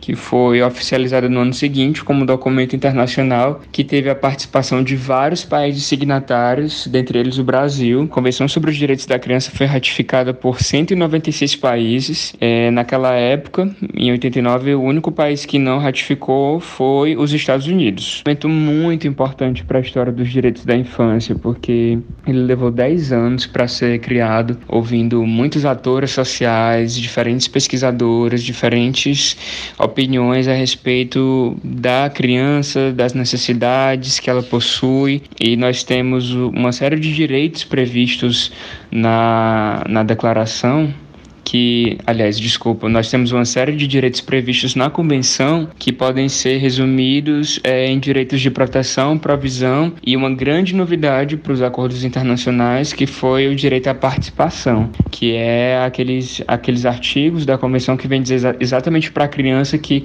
ela tem um direito à expressão, à liberdade de opinião, à liberdade de associação e são direitos que são dela, né? Que é, é, são aqueles direitos que reconhecem na criança uma peça fundamental para o desenvolvimento das sociedades. É a partir daí que a criança realmente passa por um, um estágio em que ela deixa de ser apenas um, um ser, uma criatura que possui necessidades, mas é, essa convenção ela vem olhar essa criança como um ator social, um sujeito de direito, alguém que faz parte do tecido social e cuja atenção, cujo investimento, cujo olhar é mais que fundamental. É uma garantia de que você vai estar é, investindo em um futuro cidadão que vai fazer a diferença no mundo. E outro ponto muito importante relacionado à Convenção dos Direitos da Criança que foi a partir dela que muitos países se mobilizaram a criar suas, suas próprias leis de defesa das, dos direitos da criança e do adolescente. No caso brasileiro, um ano após a assinatura da Convenção, foi é, promulgado o Estatuto da Criança e do Adolescente, que vai completar 30 anos daqui a pouquinho e é uma uma lei importantíssima porque reconhece a criança como prioridade absoluta na execução das, das políticas públicas, que vê a criança em sua totalidade, é, enxerga a sua riqueza, é, a sua diversidade, enxerga a criança como um ator social fundamental para a construção de uma sociedade mais justa, porque até então o que se tinha no Brasil era apenas o Código de Menores, que era um código que ele foi executado para é, solucionar os casos em que a criança ou adolescente entrava em conflito com a lei. Então, não enxergava a criança em sua totalidade, né? Não enxergava as crianças que não se envolviam com esse, esses, esses casos de indisciplinamento. Então, o ECA ele é um, um ato assim, importantíssimo na história da defesa dos direitos da criança a nível nacional e que vem a surgir exatamente após a assinatura da Convenção dos Direitos da Criança. O Brasil foi um dos países signatários E o ano seguinte, como eu falei, ele vem a promulgar o ECA, o que foi um marco importantíssimo na defesa dos direitos de crianças e adolescentes brasileiros. Pedro, eu acho que é mais ou menos isso. E falando um pouco do meu currículo, meu nome é Nute Pereira, eu sou mestre em comunicação, formado pela UFC, também tenho graduação em jornalismo pela UFC também. E sou membro do grupo de pesquisa da relação infância, juventude e mídia, que é o GRIM, que é um grupo de pesquisa que há mais de 10 anos atua na defesa dos direitos da criança e do adolescente, que nasceu na Unifor, na época em que as fundadoras do grupo lecionavam lá, Andréa e a Inês, e atualmente o grupo tem sede no, na UFC, no campus do PC, Todas as quintas-feiras nós nos reunimos a partir das 14h30 na nossa sala, que fica localizada no Instituto de Cultura e Arte do campus do PC. Nossas reuniões são abertas e se você e outras pessoas tiverem interesse em conhecer nosso trabalho, é só chegar. Toda quinta-feira nós estamos lá. Também estamos no Facebook e temos um site também que é o green.ufc.br, tá bom? Obrigado pelo espaço e um grande abraço de onde veio a sua ideia até chegar ao ponto desse quadrinho ser realizado? O Infância do Brasil é um projeto super delicado para mim, assim, ele é, ele é, total coração porque ele nasceu basicamente junto com meu primeiro filho, a gênese do projeto, porque a partir do momento em que eu, eu acompanhei uma, uma gestação ah, né, com, com a minha esposa, é, que a gente viu a transformação da família, a gente percebeu como é que era uma criança crescendo e descobrindo o mundo, isso foi mexendo comigo no sentido de que eu comecei a pensar, puxa vida, né, como é que é ser criança? né? Porque você cresce e você acaba parando de se importar com isso. E eu tive, eu demorei para ser pai. Né, depois de casado, assim. Demorei bastante mesmo. Eu comecei a lembrar da minha infância.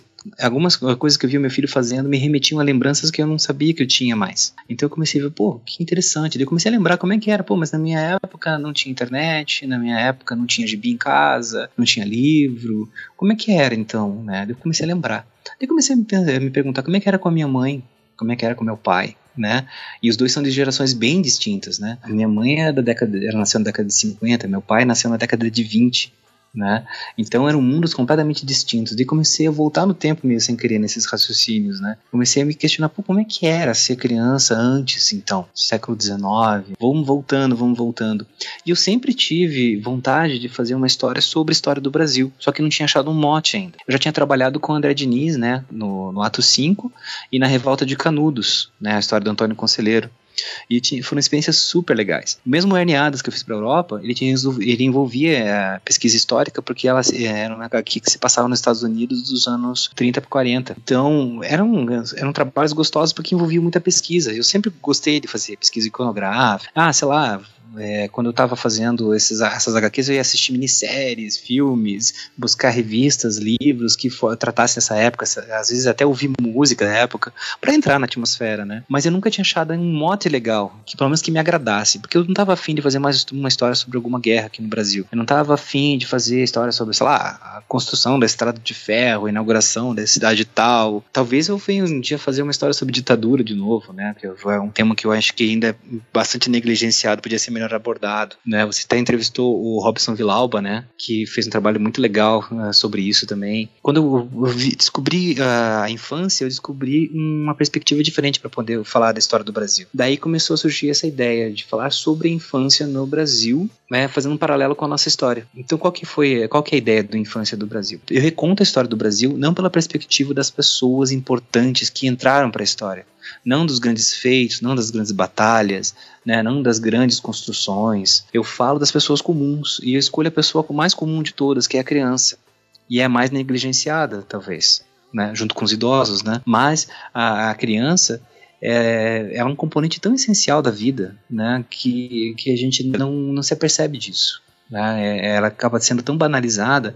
A infância é uma coisa muito estranha quando eu pensei né, no, que é, no, no, que era ser criança na, na, minha infância, comparando com a infância do meu filho hoje, com os recursos que ele tem, eu pensei, nossa, que infância diferente. Só que ao mesmo tempo, né, eu sempre tive um olhar atento para as outras crianças ao meu redor, essas crianças que eu vejo na rua, as crianças que eu vejo no sinal, sabe? Sabe, eu sou branco. Por mais que eu, que eu tenha vindo numa família humilde, né? Eu sempre vou ser branco, sempre vou ter privilégios, sempre vou ter portas abertas, né? Então eu vejo uh, sabe, crianças negras, índias, é, crianças é, que, que não têm a mesma oportunidade que eu tive, né, de ir para os mundos que eu fui, fosse através dos quadrinhos, fosse através dos meus estudos, eles vão ter dificuldades, né? Porque é, simplesmente porque eles, eles não fazem parte de uma grande equação né, hegemônica. Então uh, eu acabei é, criando um, uma narrativa, uma narrativa onde eu, escolhi assim, eu vou falar de cada século da história do Brasil, cada um sendo um capítulo, onde cada, em cada um desses capítulos eu vou mostrar um pouquinho de como é que provavelmente foi ser criança. Porque, lógico, toda reconstrução histórica é uma ficção. Então eu estava ficcionando a partir de fatos históricos. E para não cair na besteira de, de, de, sei lá, de fazer coisas incongruentes, contei com a consultoria de uma historiadora, a Cláudia Regina Moreira, que ela, ela me deu todo o endosso teórico, porque eu não sou historiador, por mais que eu gostasse de pesquisar e tudo mais, eu com certeza ia talvez me perder em literaturas que fossem necessárias, redundantes, etc e tal. E daí o que, que aconteceria? Eu acabaria talvez não construindo uma história tão legal. Então com ela eu consegui falar o seguinte, ó, Cláudio, eu preciso de, de elementos, fatos que comprovem como é que era ser criança é, e o contexto histórico desses séculos, né? Não o que eu estudei na escola, até porque eu acho que como a maior parte das pessoas que não leva a sério a história do Brasil, a gente estuda do jeito errado, né? Decorando datas e nomes, não tentando entender a nossa história. Por isso que muita gente acha muito mais legal ver a história europeia dos Estados Unidos, porque tem os filmes e tudo mais, né? Que nos fascinam. Mas eu acho que a história do Brasil é sempre uma porcaria. Por isso mesmo o Brasil passa por dificuldades, né, políticas, sociais até hoje, né? A gente vê tanta barbaridade porque a gente não entende a nossa própria história, mesmo a história recente que a gente acaba esquecendo muito, muito facilmente dela. Mas uh, daí ela, a Cláudia me trouxe fatos, me trouxe situações e a, e a partir delas, né, desse briefing que eu dei para ela, e juntando com as, os fatos que ela me trouxe, fatos históricos pesquisados com autores sérios e tudo mais, e daí é, eu pude construir narrativas. Então a primeira história do Infância do Brasil é basicamente uma história metafórica do nascimento do país, mostrando um parto no século XVI, é, bem no comecinho da colonização do Brasil. Né? E em cada capítulo do Infância do Brasil eu, eu trago para o presente para fazer um, um, paralelo e um contraste com aquilo que nos parece chocante, porque a primeira impressão. Uh, a primeira impressão que a gente tem quando a gente pensa no tempo é que a gente melhora, né? porque hoje é melhor do que ontem. Será? Então, assim, a minha intenção com o Infância do Brasil não é responder essa pergunta, mas justamente levantar o questionamento. Será que o, o presente é melhor do que já foi no passado? Será que a gente está evoluindo de fato? Será que as crianças estão sendo melhor tratadas do que era? Era melhor ser criança ontem ou hoje? Será que a gente realmente está vivendo num mundo melhor? Assim, a gente tem um problema sério, eu acho que de achar que a gente sempre está no ápice da evolução, né? Que a humanidade está vivendo seu melhor momento. Talvez não seja esse o caso. A ideia de ver uma história com um progresso, né? Tipo, como progresso, se uma coisa linear, fosse... né? É, exato. Como se fosse necessariamente melhor do que o ano anterior, né? Eu acho que não funciona assim. A vida é orgânica, né? É, ela, ela, ela se ramifica em várias direções e tudo mais. Nem tudo evolui da mesma maneira, né? E o que é mais triste, né? Uma coisa que eu mesmo, na medida que ia construindo os roteiros, fui constatando, né? Algumas coisas teimam em não ir embora. Elas estão conosco e sempre parece que sempre vão estar. A gente tem que lutar contra essas coisas, principalmente as ruins, né? Que, tão, que não nos deixam seguir adiante né, a dar novos passos, assim, enquanto espécie, né, que impede a gente de amadurecer de fato. Cada capítulo eu fui tratando de coisas assim. Então, só resumidamente, o capítulo 1 é sobre um parto, e daí já falo de questões sobre sexismo, machismo, tecnicismo, né, no, o que a gente tem hoje, né, para acompanhar um parto e tudo mais, o contraste, né, miscigenação. O segundo capítulo é sobre a questão dos jesuítas né, interagindo com os índios, né, então, esse começo dessa, desse sincretismo cultural que a gente tem. O terceiro capítulo eu vou tratar da roda, roda dos expostos, né, que são as crianças que são abandonadas, né. É, é uma questão bem, bem, bem pesada que a gente tem. Depois tem a questão da escravidão no século XIX, né, que também é um tema pesadíssimo, que, que é, foi um capítulo muito legal, que, que ele veio a partir de um processo que a Cláudia trouxe para mim, um processo real. Então eu fiz a engenharia reversa do processo. Eu li o processo, vi o resultado final, né, o que cada uma das partes alegava e tudo mais, e deu construir uma, uma ficção é, tentando imaginar como é que eles chegaram naquele ponto do resultado do processo. Então foi, um, foi, um, foi uma coisa muito legal, assim, foi o único, único capítulo da HQ que é realmente calcado em pessoas que, que existiram de fato, embora eu não use os nomes, mas ele é calcado em pessoas que realmente existiram. O penúltimo, penúltimo capítulo, ele é no início do século XX, né? É a história de um menino que trabalha na rua e também do início da industrialização do Brasil, em paralelo com a política de boa vizinhança, do Walt Disney, etc e tal também. E daí no último capítulo eu tento costurar tudo isso. E sempre cada capítulo que se passa no século passado, eu também trago para o presente no final para fazer um contraste. E daí fica por conta do leitor e da sensibilidade dele decidir o que que aquilo perturba ele ou não, né, do que que ele tá vendo. Para mim foi uma história bastante perturbadora de fazer, porque em alguns momentos eu ficava muito triste enquanto eu tava escrevendo os textos, porque eu tava dando vozes a, a personagens que não pensam como eu penso. Eu tava, tava me obrigando a, a, tentar ser autêntico com relação a pessoas que fazem coisas que eu acho horrorosas, né? Eu tava tentando é, dar, dar veracidade a esses personagens, né? Porque eles existem ainda hoje. Né, e assustadoramente não era tão difícil de fazer porque eu vejo isso acontecendo hoje em dia. Então, se o Brasil né, segue num bom caminho ou não, a gente ainda pode decidir isso. Talvez eu possa, com a infância do Brasil, contribuir um pouquinho.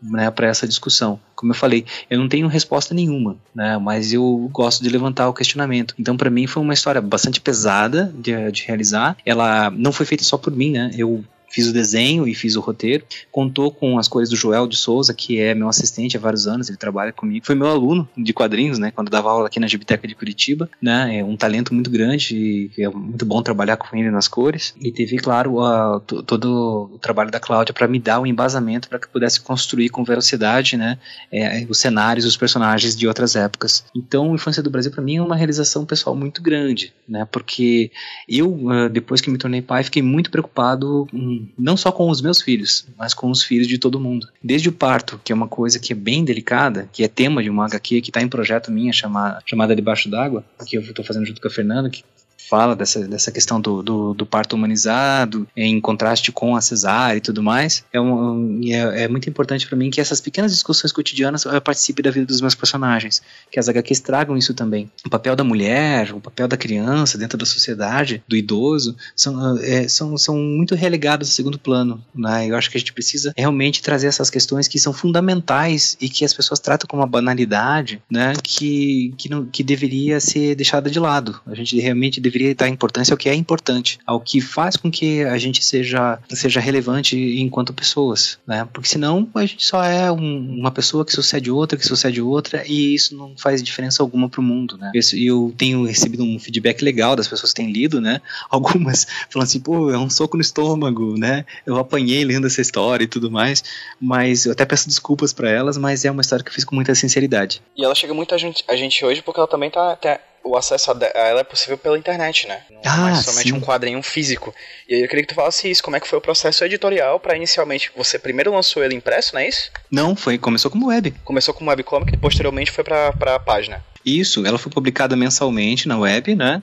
Em capítulos. Ah, é verdade. Você, no final de cada capítulo você diz, né? Isso foi da passagem do, do acho que do ano de 2015 para 2016, não foi? Isso, foi feito entre esses dois anos. Uhum. Exato, exato. E aí como é que foi esse processo, tanto para a web quanto posteriormente você adequar esse arquivo para que posteriormente fosse impresso pela, pela AVEC? Eu concebi as páginas já pensando na, na publicação em papel porque eu acho interessante os dois formatos. Eu acho que, assim, você atinge leitores diferentes. Eu já só tinha trabalhado com um quadrinho impresso, nunca tinha feito webcomic. Publicado tirinha aqui, ali no Facebook não conta, né? Ou no meu blog não conta. Então, uh, eu queria fazer um webcomic de verdade, eu queria estrear nesse segmento. É, eu busquei fazer um, uh, uma HQ que, que usasse os recursos da, da web, não só para expor as páginas uma após a outra. Eu pensei em fazer como uma série de extras, por exemplo, você pode ler na HQ, na, no site, o infanciadobrasil.com.br, da seguinte forma como HQ ou então como versão comentada, onde toda a minha pesquisa, não toda, né, mas pelo menos o que me levou a construir aquelas páginas, tá lá escrito, você pode ler com comentários, como se fosse um extra de um DVD por exemplo, durante a história. Então, isso é uma coisa super legal. Tem textos complementares para contextualizar a época, o período. Então, é um material paradidático que eu acho super legal. Então, tem a obra artística em si e tem também todo um, um, um conteúdo de paratexto e tudo mais que complementa e também desmistifica um pouco do meu processo de criação e tudo mais, para você, como leitor, entender por onde que eu passei para poder chegar naquele resultado. Na edição da VEC não tá todo esse conteúdo que tá na web, porque senão ia ficar um livro muito grosso. Parte dele entrou como contexto histórico no fim da HQ, mas uh, no site tem muito mais coisa ainda para quem quiser se debruçar e entender por onde andou minha cabeça, né? E outra, outra possibilidade também que, eu, né, que a só web me permite interessante é que ela, a HQ ela já saiu simultaneamente em inglês, em francês e em espanhol, além do português. Então ela foi publicada em quatro idiomas simultaneamente. E está disponível na web, para qualquer pessoa em qualquer lugar do mundo ler, que eu acho que com esses quatro idiomas ela fica universal. Mas é, é interessante que quando saiu a HQ impressa, a repercussão na mídia foi muito maior do que na web. As matérias começaram a aparecer, né, matéria na Isto É, em vários sites de quadrinhos, resenhas, começaram a pipocar a partir do instante que veio o impresso. Aí a gente chega naquela dicotomia, né? Puxa vida, o que, que é melhor, né? Publicar no papel ou publicar na web? Mas não sei, não tenho a resposta também ainda, porque eu sou tô um pouquinho novo né, nesse segmento. Vou para minha segunda webcomic agora com a Malu Cotidiano Alterado. Quem sabe depois eu possa responder melhor essa, essa questão que eu mesmo estou levantando mas eu acho que é muito interessante também é, sentir o, o, poder do livro de papel, né? Inclusive, o quadrinho já ainda pode ser achado em livrarias e coisas do tipo? Sim, sim, sim. Tanto na web está disponível para leitura gratuitamente, como você pode adquirir o livro na, tanto na Amazon, no Social Comics, é, ou você pode comprar em, em comic shops, em livrarias físicas. Né? A VEC tem feito um ótimo trabalho de distribuição da infância do Brasil o que tem me deixado bastante contente. Não é à toa que tem tido a repercussão que, que tem chegado até mim. Sem contar também que na web você tem duas versões de cada capítulo, basicamente, né? Sim, é, é a versão normal, né? Que só, a sua história corrida e a versão comentada. José, e depois disso tudo, depois desse grande histórico de produção, depois de você lançar na web, lançar fora, lançar aqui, lançar em tudo que é canto, lançar em Marte, enfim, outros países, outros mundos, outros universos, você ainda vai querer se meter a fazer mestrado, rapaz? Cara, eu sou curioso. eu, eu acho que por isso que eu acabei indo fazer o mestrado. O mestrado é uma coisa que eu adiei durante 10 anos. Né? É, porque eu, eu, precisava antes investir na minha, na minha carreira de, de quadrinista, sabe? Quando, quando, quando eu decidi que eu ia ser quadrinista, eu precisava construir obras, né? Eu precisava construir histórias. E ainda tô nesse processo, ainda tô amadurecendo, ainda tô crescendo. Mas ao mesmo tempo, eu cheguei um momento em que eu precisava fazer algumas coisas que não fosse sozinho. Sozinho no sentido, assim, de seguir pelas minhas convicções. Eu acho que buscar na academia, buscar na leitura de outras coisas que não fazem parte do meio de quadrinhos é, pode ser muito saudável, até porque o meio acadêmico de quadrinhos no Brasil nos últimos anos cresceu muito, né? O teu podcast é testemunha disso. É, tem muita gente pesquisando, que gente boa que escreve livros teóricos, que, que, que é quadrinista também, assim como eu, que tá também enveredando por esse lado. Porque eu também sempre fui um pouco professor. Eu, eu, eu fui aluno na Gibiteca de Curitiba, me tornei professor, fui professor lá durante cerca de 10 anos, quadrinhos.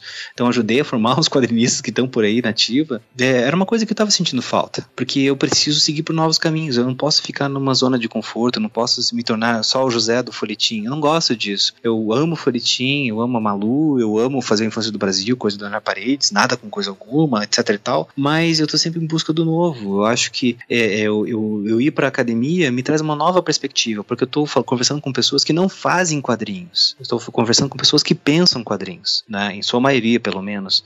Isso para mim eu acho que é extremamente saudável, né? Eu sou até um elemento meio dissonante assim na, no, no departamento porque né, eu sou o cara que tem, tem, tem uma bagagem de que aprendeu na prática a fazer coisas que não sabe nem explicar. Então eles me ajudam a pensar sobre o que eu sou, sobre o que eu faço também. Eu acho que fazer um mestrado sobre quadrinhos para mim está sendo uma coisa extremamente construtiva, extremamente positiva. No, no, ano passado, em 2017, que foi quando eu ingressei lá no TFPR, né? É, no, no mestrado. O que é o, TF, o TFPR? É, Universidade Federal Tecnológica do Paraná. Ela lá, lá tem o PPGTE, né? É o, o Programa de Pós-Graduação em Tecnologia e Sociedade, né? Na linha de Mediações e Culturas é, lá eu, eu encontrei a, a, minha orientadora, que já orienta outras pessoas né, na, na área de, de, quadrinhos, a Marilda Queluz, que, que me adotou, né, aceitou o meu projeto e tudo mais. E, e lá eu tenho encontrado outras pessoas que também já trabalharam com quadrinhos, quadrinhos de terror, como o Luciano Silva, o Liber Paz, que agora é doutor em quadrinhos por lá, que fez um trabalho muito legal sobre o mercado de quadrinhos, já tinha escrito sobre o Mutarelli também no mestrado. Então tem, tem bastante gente boa produzindo, o Guilherme Caldas também, né? Então tem, tem todo um, toda uma galera, né? Eu esqueci de falar, cara, olha só que interessante, outra alegria do Infância do Brasil. Né, ele foi tema de mestrado também, né? Que ele foi, ele foi defendido, foi defendido no ano que eu entrei no mestrado. Então eu fui, eu fui assistir a defesa. Foi, foi uma das primeiras, uh, um dos primeiros seminários que eu fui assistir na, como aluno foi a defesa de um trabalho sobre a infância do Brasil. Foi uma coisa super legal. Então lá tá, tem um núcleo efervescente assim acadêmico que, que pensa quadrinhos, né? Que é muito bacana. E, e lá eu tô, tô agora trabalhando com quadrinhos e transmídia, estudando a obra do Rubens Francisco Luquete, mais focado no, na produção dele do Estranho Mundo do Zé do Caixão, que envolveu o filme original do José Mojica Marins, uma série de televisão e também uma série de quadrinhos. Sensacional. E agora a gente vai falar sobre. Não, brincadeira, a gente vai deixar para outra ocasião. Porque e continua no próximo coisa. episódio. Exatamente. A gente já falou sobre muita coisa nesse HQ Sem Roteiro de hoje. E já fica aqui o convite, José, para no próximo HQ Sem Roteiro que você for convidado, você falar um pouco mais sobre a sua pesquisa, falar sobre um pouco mais sobre o Zé do Caixão. É uma coisa que eu não sabia que existia, vou ser sincero pra você até com, falei contigo né, nessa primeira conversa, tu tá estudando uma coisa que eu nunca tinha ouvido falar na minha vida, então é sempre muito bacana, enfim, estar aberto a conhecer coisas novas e principalmente o que você está fazendo com sua pesquisa atualmente. Então, cara, muito obrigado por ter topado conversar aqui comigo para HQ esse roteiro. É, já fica o convite para a próxima ocasião e faz aí teu jabá, fala aí pro pessoal, faz aí a suas propagandas, fica à vontade, esse agora é seu espaço. então tá bom. Cara, de novo, muito obrigado pelo espaço, estou muito feliz de conversar contigo, estou muito feliz de estar sendo ouvido por você que está me ouvindo agora, que não, não conhece teu rosto, e essa é uma das coisas mais legais, né, é de, de você estar falando com pessoas que você não conhece. Então, eu faço o convite de que vocês conheçam mais quadrinhos nacionais, mesmo, mesmo, mesmo, de todas as regiões do país. Obviamente, por favor, conheçam os meus. Eu quero muito que vocês me leiam, quero que vocês dialoguem com a, comigo a respeito dessas obras que a gente conversou hoje aqui e das outras que virão. Então, enquanto esse programa está indo para o ar, está estreando a Maluco Cotidiano Alterado, né, que vai estar tá como webcomic, logo logo daí vocês vão poder ter o link certinho. Tem o meu site, que tem que é mais formal, mostra um pouco dos meus projetos fora dos quadrinhos também, no teatro, né, os eventos que eu fiz para vocês conhecerem um pouquinho mais, que é o quadrinhofilia.com.br. Eu estou no Face, estou no Instagram, né, como José Aguiar ou como Quadrinho Filia. Me adicionem, me sigam, é, façam parte da, da, da minha rede de, de, amigos que eu não conheço pessoalmente, para quem sabe a gente não se encontra um dia num evento de quadrinhos, que eu adoro viajar pelo país, no evento acadêmico, agora que eu entrei nesse mundo também, né? Eu quero muito que vocês leiam minhas HQs e leiam as HQs dos meus colegas, porque o Brasil hoje tem uma produção maravilhosa, fenomenal de coisas. Sempre teve, na verdade, mas estava mais escondida. Hoje nós estamos mais em evidência. Então vamos aproveitar esse momento e fazer dele um momento inesquecível que não vai acabar tão cedo. É como a gente falou aqui, como é costume, como vocês que ouvem o HQ Sem Roteiro já sabem, todos os links que a gente citou durante o programa vão estar todos no post desse podcast. Então vai no seu agregador de podcasts ou mesmo no site do iradex.net barra roteiro, de onde você está ouvindo esse podcast. Vê lá, os links está tudo lá, caso você queira conhecer um pouco mais, saber um pouco mais sobre o que a gente conversou aqui hoje. José, muito obrigado de coração e vamos dar um tchauzinho para quem está ouvindo a gente no 3, 2, 1. Tchau, gente! Tchau, pessoal. Até a próxima.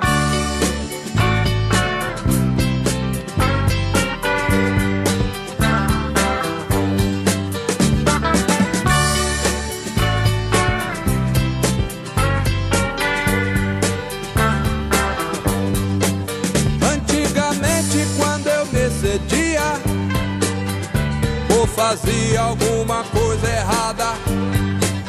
Naturalmente minha mãe dizia: Ele é uma criança, não entende nada. E por dentro eu ria satisfeito e mudo.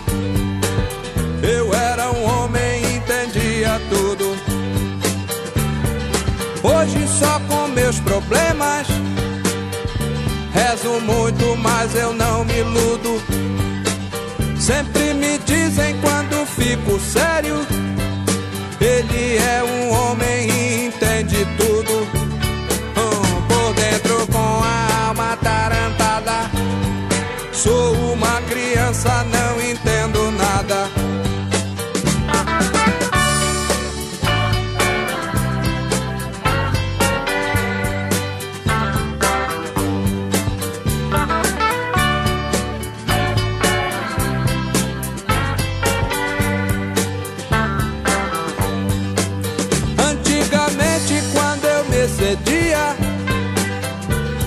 Fazia alguma coisa errada. Naturalmente minha mãe dizia: Ele é uma criança, não entende nada. Ah, por dentro eu ria satisfeito e mudo. Eu era um homem, entendia tudo. problemas. Rezo muito, mas eu não me iludo. Sempre me dizem quando fico sério. Ele é um homem e entende tudo. Um por dentro com a alma tarantada. Sou uma criança, não entendo